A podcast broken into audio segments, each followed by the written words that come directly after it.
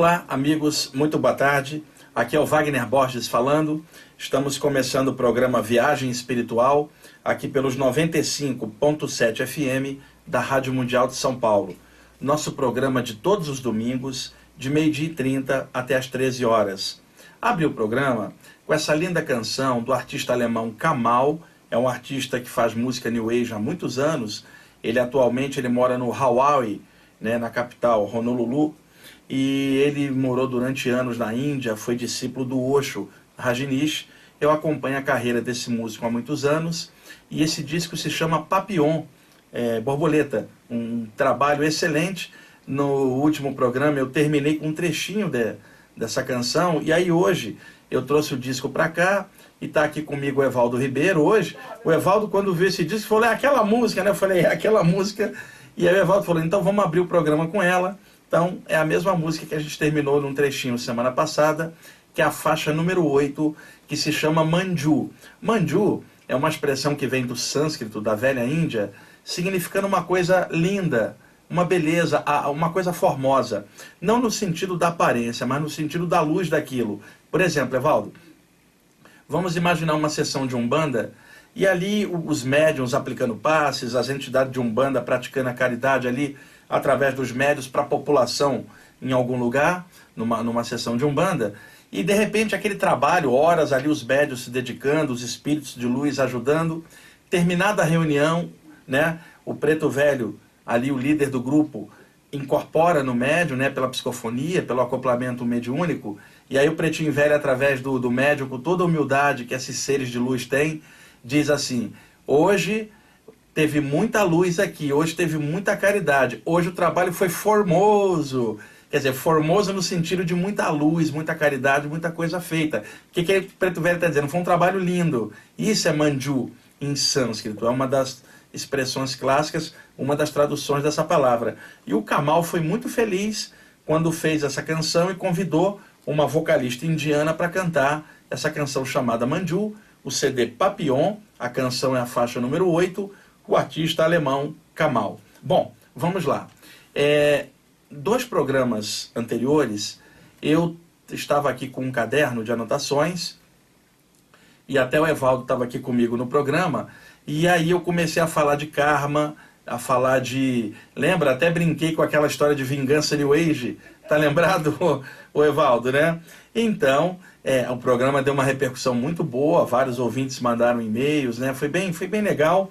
E assim, eu, eu vou, eventualmente, de vez em quando, na medida do possível, eu trago as anotações daquilo que eu faço muitas vezes em aulas, nas palestras e cursos, e trago para cá e vou, de repente, explanando sobre um tema, né, um, um, tema de interesse dentro do contexto espiritual, e vou explicando como se fosse uma aula. Não dá para fazer todo o programa assim, porque às vezes eu venho com uma mensagem, uma intuição de última hora, mas às vezes dá. E hoje eu pretendo abordar alguns temas, pontuar alguns temas, como eu faço muitas vezes para os meus alunos. Tá ok, gente? Não tem um tema específico. Eu vou passar por cima de alguns temas e vou comentando um pouquinho sobre alguns desses temas e aí dar um esclarecimento geral sobre vários temas dentro do contexto uh, espiritual. Antes ainda, uh, essa semana, Evaldo, um, um, apareceu para mim um mentor espiritual hindu que trabalha comigo há muito tempo isso foi na, na terça-feira passada. Durante uma reunião, estava com um grupo conduzindo uma prática espiritual. Ele apareceu do meu lado, inclusive me passou um exercício, uma técnica de ativação a, das energias da aura, muito legal, e de proteção também. E ele me comentou uma coisa, Evaldo, muito séria. Isso era por volta de oito e meia da noite, na terça-feira passada, lá no bairro do Brooklyn, onde eu tenho um grupo de estudos às terças-feiras, no Espaço Origens. Eu estou lá toda terça-feira dando aula para esse grupo. O grupo já tem quatro anos que se reúne lá e nós estávamos lá. E ali, oito e meia da noite, a turma toda lá já concentrada, as pessoas saem do trabalho, em sua grande parte vão para lá, né? não dá tempo de elas passarem em casa, e ali se reúnem comigo às terças-feiras. Bom, a gente reunido, eu fazendo aquela prática, Evaldo, esse espírito apareceu do meu lado e me comentou, além de me passar um exercício para a turma, que foi muito legal, ele fez um comentário. Ele falou assim: olha pela janela para o céu. Eu olhei para o céu, o céu estava nublado na terça-feira, estava até um pouquinho frio. E ele falou assim: Nós estamos aqui numa das maiores cidades do planeta, que é São Paulo, que é a maior cidade aqui do Brasil, né? uma cidade com milhões de pessoas, e nesse exato momento, 8 e meia, muitas pessoas estão chegando em casa depois do trabalho, né? depois da jornada diária de trabalho, estão chegando em casa cansadas, depois de enfrentar um tráfego intenso, outras estão presas no tráfego ainda, indo para casa, seja num ônibus lotado, ou no seu carro, ou num trem, ou no metrô lotado, e outras já chegaram em casa, tomaram banho, jantar e agora estão hipnotizadas em frente à televisão, sem tirar sequer um pouquinho de tempo para mergulhar no universo interior delas e, e se autoconhecerem. E elas vão passar por essa hipnose, essa correria, vão dormir com a cabeça cheia de coisas do dia a dia, vão ficar sonhando com essas coisas e vão acordar amanhã para repetir o padrão de mais um dia, assim uma vida vai se passando. E aí ele me falou o seguinte, Evaldo, ele falou assim, essa cidade ela é agitada somente por fora, ela é agitada na correria de trabalho, é o centro econômico do país, o tráfego, essa coisa toda. A correria de uma grande cidade, né? que provavelmente Londres é assim, Tóquio, Nova York, Cidade do México, Buenos Aires, cidades grandes são assim. E ele falou assim, Evaldo, a cidade ela tem um ritmo veloz por fora de trabalho, é uma correria, e as pessoas ficam nessa correria por fora. Entretanto, por dentro é uma inércia espiritual enorme, é uma lerdeza de consciência enorme. E ele falou: olha o paradoxo parece corrida por fora e as pessoas são lentas por dentro, no sentido de uma espécie de hipnose consciencial. Ou seja, as pessoas correm no trabalho, correm na sua agitação, sua mente fica aceleradíssima e depois, quando elas têm o tempo, vão para casa, elas, é, em lugar de mergulhar para dentro e equilibrar esse fluxo mental através da meditação, ou através de uma leitura sadia, ou escutando música sadia, ou refletindo consciencialmente em coisas maiores, ou simplesmente estando com a sua família é, num contato humano real e não num contato eletrônico apenas de, de, de celular ou de internet, no Facebook, ou vendo TV, mas simplesmente contato real. É, né? E seria melhor porque apaziguaria a mente e quebraria essa correria. Elas saem da correria do trabalho do dia a dia e depois em casa caem na inércia consciencial, Evaldo presa a coisa eletrônica, televisão, celular, Facebook, e não há nenhum tempinho para ela. Acelerada por fora e lenta por dentro na consciência. Olha o paradoxo, e as pessoas ficam indo e voltando entre a agitação de fora e a lerdeza consciencial de dentro. E que o caminho do equilíbrio se impõe. E ele foi bem claro, a correria também é necessária. As pessoas têm que trabalhar, têm que aprender coisas através da labuta diária, isso é óbvio. E agora, o problema é a inércia de dentro. Porque se a pessoa não tira um tempo para equilibrar sua própria consciência quando ela está em casa, que é quando ela pode ler, pode meditar dentro do tempo que ela tem, que às vezes não é muito, e ela gasta esse tempo hipnotizada, ou na televisão, ou no Facebook, ou, ou no celular, sem tirar um tempo para ela, isso é complicado. Falta esse elo para equilibrar ela para amanhã estar bem, para enfrentar nova jornada de trabalho.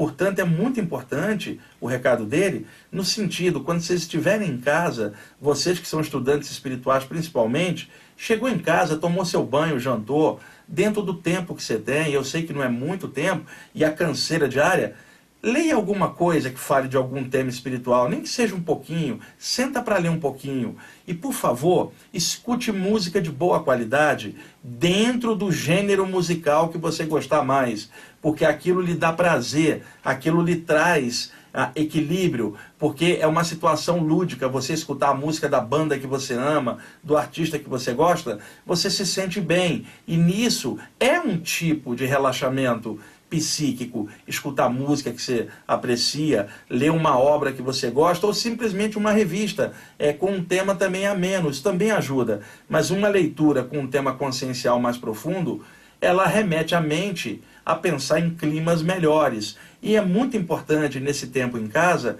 interagir com a sua família. Evaldo, quantos, quantas pessoas, homens e mulheres que são pais, trabalham o dia inteiro, os filhos vão para a escola durante o dia o tempo que eles têm com as crianças é à noite, quando chega em casa. E de repente aquele pai, aquela mãe chega em casa muito cansado daquela correria, toma um banho, vai jantar e não tem um tempo para as crianças, porque eles estão esgotados praticamente. Então, o tempo que poderia dar para a criança fica sentado no sofá preso na TV, ou no celular conversando com os amigos do trabalho, ou no Facebook. E as crianças ali sem a devida atenção. E de repente, ele joga um brinquedo para a criança, dá um computador para a criança não incomodar eles. E aí a criança começa a entrar na agitação já desde cedo. Então é muito importante para os pais darem atenção para os filhos no trato pessoal, conversar, brincar e interagir. Isso é mais importante que ficar horas no Facebook, que também tem sua importância como contato social, mas o contato tem que ser tete a tete, o contato real. Evaldo, você já deve ter visto. Ah, de repente, uma família sai para jantar, vai para um restaurante ou um grupo de amigos e de repente as pessoas estão ali e cada um com seu celular ou é no Facebook eles não conversam principalmente as crianças ficam ali os pais é, é, uma desunião impressionante, não, não, tem um elo, não tem contato pessoal. Ah, imagina o casal de namorado, sai para jantar junto, um jantar romântico, né, aquela coisa legal, e ficam no celular os dois no Facebook com os amigos. E aí, estou jantando, tipo, o cara manda mensagem no Twitter para alguém, de repente. Eu estou, estou aqui no restaurante na Zona Sul de São Paulo, sei lá.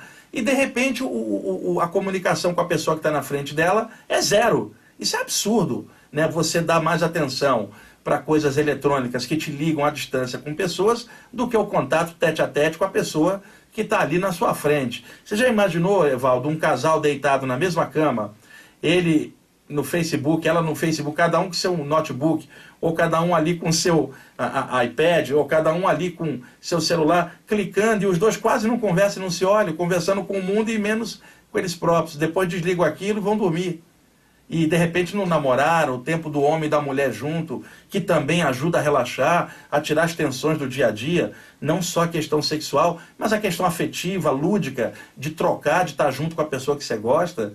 Então, né, é, esse vazio de dentro é muito grande, essa inércia. Então, o recado que esse espírito passou foi muito legal, Evaldo, porque é, é um chamamento assim para a consciência, sem tirar a pessoa do dia a dia, porque ele foi claro, as pessoas têm que participar do mundo, estão encarnadas para aprender um monte de coisas, é claro. Agora, na hora que a pessoa chega em casa, no seu período de descanso, ela tem que arranjar um jeitinho de compensar, de preencher sua consciência. Por exemplo, sabe o que, que eu fazia?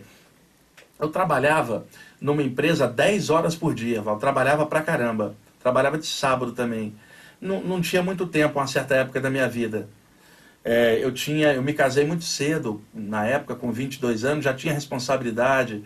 E, eu liderava um grupo mediúnico grande, você tem, já com essa, bem jovem, dava palestras às sextas-feiras, eu comecei muito cedo. Então eu, eu era imbuído de uma responsabilidade muito grande. E aí, o que acontece? Sabe o que eu fazia? Eu entrava no trem para ir do trabalho para casa, abria um livro e ficava lendo no trem, que era o tempo que eu tinha seja na ida para o trabalho ou na volta. Eu, se eu estava na fila de um banco, abria um livro e ficava olhando, não ficava na inércia. Eu aproveitava o tempo, às vezes preso no tráfego dentro de um ônibus, ficava lendo, sentado dentro do ônibus. Quer dizer, é, era, eu estava dando um jeito. Chegava em casa, tomava um banho e antes de eu jantar fazia um trabalhinho de energia todo dia. 20 minutos a meia hora, pulsando luz nos meus chakras, mesmo cansado eu fazia isso. Depois eu jantava, aí ia ter o tempo com a minha companheira, minha esposa, namorava e tal, mas sempre tirava um tempinho ainda para ler alguma coisa. E uma coisa importante que até hoje eu mantenho, Valdo, sempre escutava um pouco de música. Eu me lembro, aliás, eu cheguei aqui hoje, o Evaldo estava assistindo no YouTube um vídeo do Kitaro, um dos grandes músicos New Age do Japão, né? E aí eu estava contando para ele que o Kitaro, é, houve uma época, eu não sei se ele está assim hoje, mas ele enjoou tanto do meio comercial de música que ele foi morar numa caverna, numa montanha do Japão. Virou recluso, só saía de lá para poder gravar. E aí o Evaldo estava vendo um, um, vídeo dele, eu falei, sabia que tem um vídeo do Kitaro tocando com o John Anderson, o vocalista do Yes, em 1992, de um disco chamado Dream, e tem uma apresentação na televisão japonesa. Clica aqui. E aí ele começou a olhar e se emocionou, que ele gosta muito do Kitaro também e da voz do John Anderson do Yes. Inclusive, se vocês quiserem ver essa música, clica no YouTube, Kitaro, com K, Kitaro e John Anderson. O John sem o H, J-O-N, Kitaro e John Anderson. Clica, vão abrir as várias músicas. Tem uma música que se chama Islands of Life, Ilha da Vida, que é a que o Evaldo estava vendo, maravilhosa. E tem uma outra chamada Lady of Dreams, a, a Dama dos Sonhos também, muito bonita. E aí na época, Valdo, eu me lembro que eu chegava em casa, isso por volta de 1984, estavam saindo os primeiros trabalhos New Age aqui no Brasil em vinil. Era Constance Demby, Kitaro, Andreas Vollenweiden, né? O, o Áureo Corrá, nosso amigo que estiver ouvindo o programa, ele, ele vai estar tá rindo, porque ele também é dessa época. O Augusto, que troca CD comigo. E aí eu comprei um disco do Kitaro chamado Live, em 1994, uma turnê que ele fez. E eu me lembro que no ano de 85, né? Eu me lembro que eu cheguei em casa um dia, tinha comprado o disco novinho, vinilzão, tomei um banho, fiz um trabalhinho de energia, jantei, sentei no sofá, a, a minha esposa não tinha chegado do trabalho ainda, sentei, fiquei em frente às duas caixas de som e botei aqueles vinil do Kitaro para tocar e fechei os olhos e fiquei ali no meio das duas caixas ouvindo aquela maravilha. E tive uma saída do corpo espontânea por sobre a cabeça maravilhosa. Eu me lembro até hoje, pra você ter uma, uma ideia. Né? Aliás, é, eu não sei nem se está tempo de contar essa experiência. Evaldo, quantos minutos a gente tem? Em três minutos não dá para eu contar, não. Mas quem sabe no próximo programa, porque essa experiência foi o seguinte: eu estava ali sentado ouvindo o guitarra, inclusive já 10 minutos que eu tinha acabado de jantar. Estava né, apenas curtindo a música ali depois de um dia de trabalho. A luz, inclusive, acesa. Eu sentado ali. Um espírito chinês atravessou a, a parede, Evaldo, e ele tirou assim, ele vestiu um manto alaranjado, ele tirou uma série de agulhas de acupuntura e começou a espetar nos meus chakras. Porque existe acupuntura do lado de lá também, é óbvio, os espíritos plasmam energeticamente formas pensamento condensadas no formato, é, é como se fosse agulhas de acupuntura. E quando eles vêm e espetam a gente, eles não estão espetando o corpo físico, eles estão espetando o corpo energético, que é onde eles podem interagir. Então existe a acupuntura do lado de lá, e é minha opinião de que a acupuntura, antes de surgir aqui na Terra, na China antiga, ela já existia lá. E provavelmente os chineses, de alguma forma, captaram a ideia disso e trouxeram para cá, usando as agulhas com material aqui, metal daqui da Terra. Mas isso já existia lá. Então, em muitas saídas do corpo ao longo dos anos, eu deitado, acordava de madrugada sem conseguir me mexer. Aquela sensação clássica de paralisia noturna que antecede muitas vezes uma saída do corpo. Isso é chamado de catalepsia projetiva no, nos estudos de projeção astral. E ali, deitado, às vezes aparecia um mentor espiritual chinês e começava a me espetar alguns pontos. Às vezes espetava uns pontos abaixo do joelho, na perna, às vezes pontos ao lado do cotovelo, um ponto na, na, nas costas. E eu sentia que a minha aura dilatava, a sensação de estar estufando, crescendo. Logo depois eu me via flutuando por sobre o corpo. Então eles usavam a acupuntura para soltar algumas energias e, e, e afrouxar os laços energéticos que interligavam meu corpo espiritual ao corpo humano. Então eu já estava acostumado. Só que ali sentado na vigília, eu não estava dormindo, eu estava ouvindo música de um artista que eu gostava. Quando ele entrou e começou a fazer um trabalho de acupuntura comigo. Mas aí eu só vou poder contar para vocês na semana que vem, pessoal, porque a história não é, não é curtinha. Eu vou contar para vocês quais foram os pontos que ele foi espetando e uma experiência que eu tive espetacular ali nessa noite. Como o Evaldo hoje falou do Kitara, eu me lembrei. É, a, a, muitas vezes eu usei músicas do Kitaro para relaxamento e para práticas espirituais. E sabe o que, que eu fazia, Evaldo?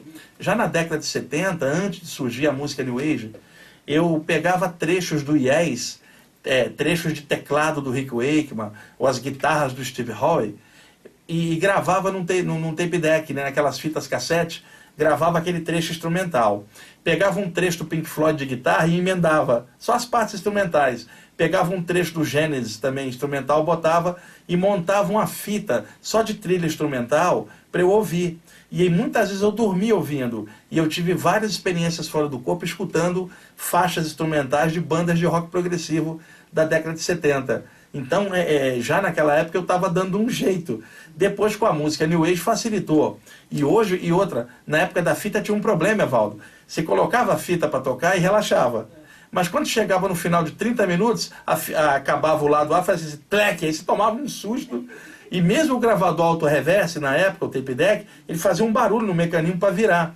Hoje não tem esse barulho com CD, né? Você tem até a tecla sleep para você programar para ele desligar sozinho quando você estiver dormindo. Então hoje, com a modernidade, as pessoas podem dormir ouvindo música que elas gostam, tranquilo. Agora, para dormir bem, não é aconselhável dormir ouvindo mantras, porque os mantras mantêm a mente com padrão de ondas cerebrais num estado alterado de consciência. Você sabia disso, Evaldo? Muita gente usa mantra para dormir e não consegue. Mantra é bom para meditação, com você sentado, mas para dormir, as ondas cerebrais precisam ir lá embaixo, em ondas profundas, ondas delta, porque o nosso cérebro tem quatro tipos de ondas cerebrais: beta, que é vigília, alfa, que é o relaxamento ou cochilo, teta, que é, é, o sono leve, delta, que é o sono profundo, digo. Então, o nosso cérebro precisa relaxar as ondas cerebrais e o mantra às vezes mantém entre as faixas, né? Entre e a, uma música precisa ser mais linear para poder é, relaxar. No programa que vem eu falo um pouco mais sobre isso e acabei nem falando dos tópicos que estavam aqui escritos, Evaldo. Comecei a bater um papo aqui, falar do Kitaro e, e. Ah, bom, gente, é isso aí. Semana que vem eu continuo aí, conto esse relato para vocês e conto um pouquinho mais como é que música afeta as saídas do corpo. E eu conheço vários pesquisadores que podem também reafirmar isso para vocês, embora hajam alguns pesquisadores de conscienciologia e projeciologia que abominam a música, chamam de muleta, mas esse pessoal não entende nada de música, é radical pra caramba, só acha que eles estão certos e muitas vezes dispensa uma boa música, que é uma das coisas boas que a gente tem aqui na Terra. Sem música a vida seria muito triste, hein, Evaldo? Com certeza. Bom, gente, telefone de contato 2063 5381 e o site na internet www.ippb.org.br. Domingo que vem a gente continua com esse papo, tá bom? Até mais, pessoal.